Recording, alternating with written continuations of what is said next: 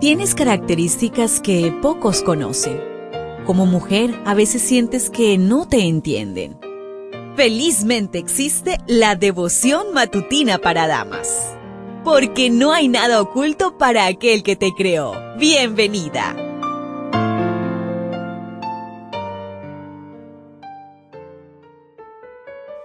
Hola, hola, ¿qué tal? ¿Cómo estás en este nuevo día?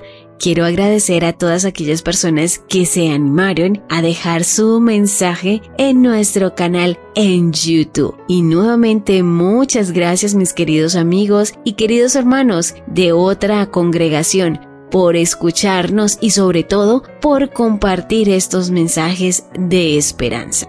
Hoy la meditación trae por título Aflicciones.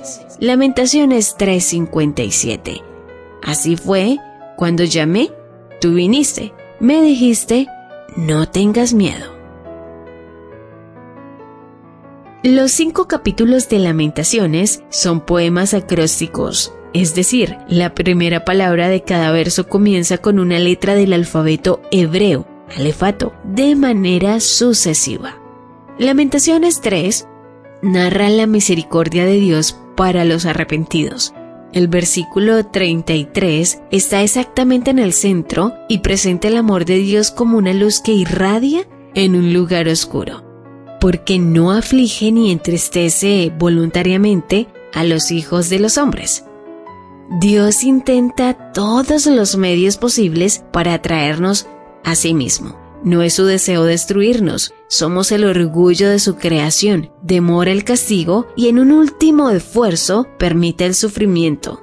Visualiza ese deseo divino cuando enfrentas aflicciones. Jeremías estaba seguro de que a pesar de las adversidades, Dios finalmente liberaría a los que confiaran en Él. Por eso, instó a la gente a reflexionar y a ser pacientes para aprender las lecciones. El comentario bíblico adventista en el tomo 4 en la página 574 dice, través del cuadro de desolación corre un hilo de esperanza de que el Señor perdonaría y aliviaría los sufrimientos de su pueblo. En el capítulo final, esta esperanza llega a convertirse en una oración, que lo encuentras en Lamentaciones 5:21. Vuélvenos, oh Jehová, a ti, y nos volveremos. Renueva nuestros días como al principio. Si te has alejado de Dios, regresa. Él te susurra, hija, no tengas miedo. Si eres fiel, habrás notado que tu fidelidad no te exceptúa del sufrimiento. Pero Dios responde a tu necesidad tan fielmente como respondió al profeta cuando estaba a punto de morir en una oscura cárcel. ¿En qué tipo de cárcel estás tú? ¿En la soledad, la depresión, el miedo al fracaso o la incapacidad de volver a amar? ¿Te hundes en la cárcel del resentimiento, la tristeza acumulada o el miedo inconfesable? En el libro El discurso maestro de Jesucristo, en la página 16 nos dice, Dios no desea que quedemos abrumados de tristeza con el corazón angustiado y quebrantado. Quiere que alcemos los ojos y veamos su rostro amante. El bendito Salvador está cerca de muchos cuyos ojos están tan llenos de lágrimas que no pueden percibirlo. Anhela estrechar nuestra mano, desea que lo miremos con fe sencilla y que le permitamos que nos guíe.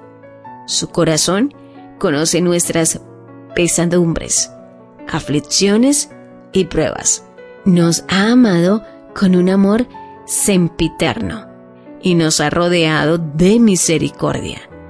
Podemos apoyar el corazón en Él y meditar a todas horas en su bondad. Él elevará el alma más allá de la tristeza y perplejidad cotidiana hasta un reino de paz. ¿Lo ves? ¿Te das cuenta?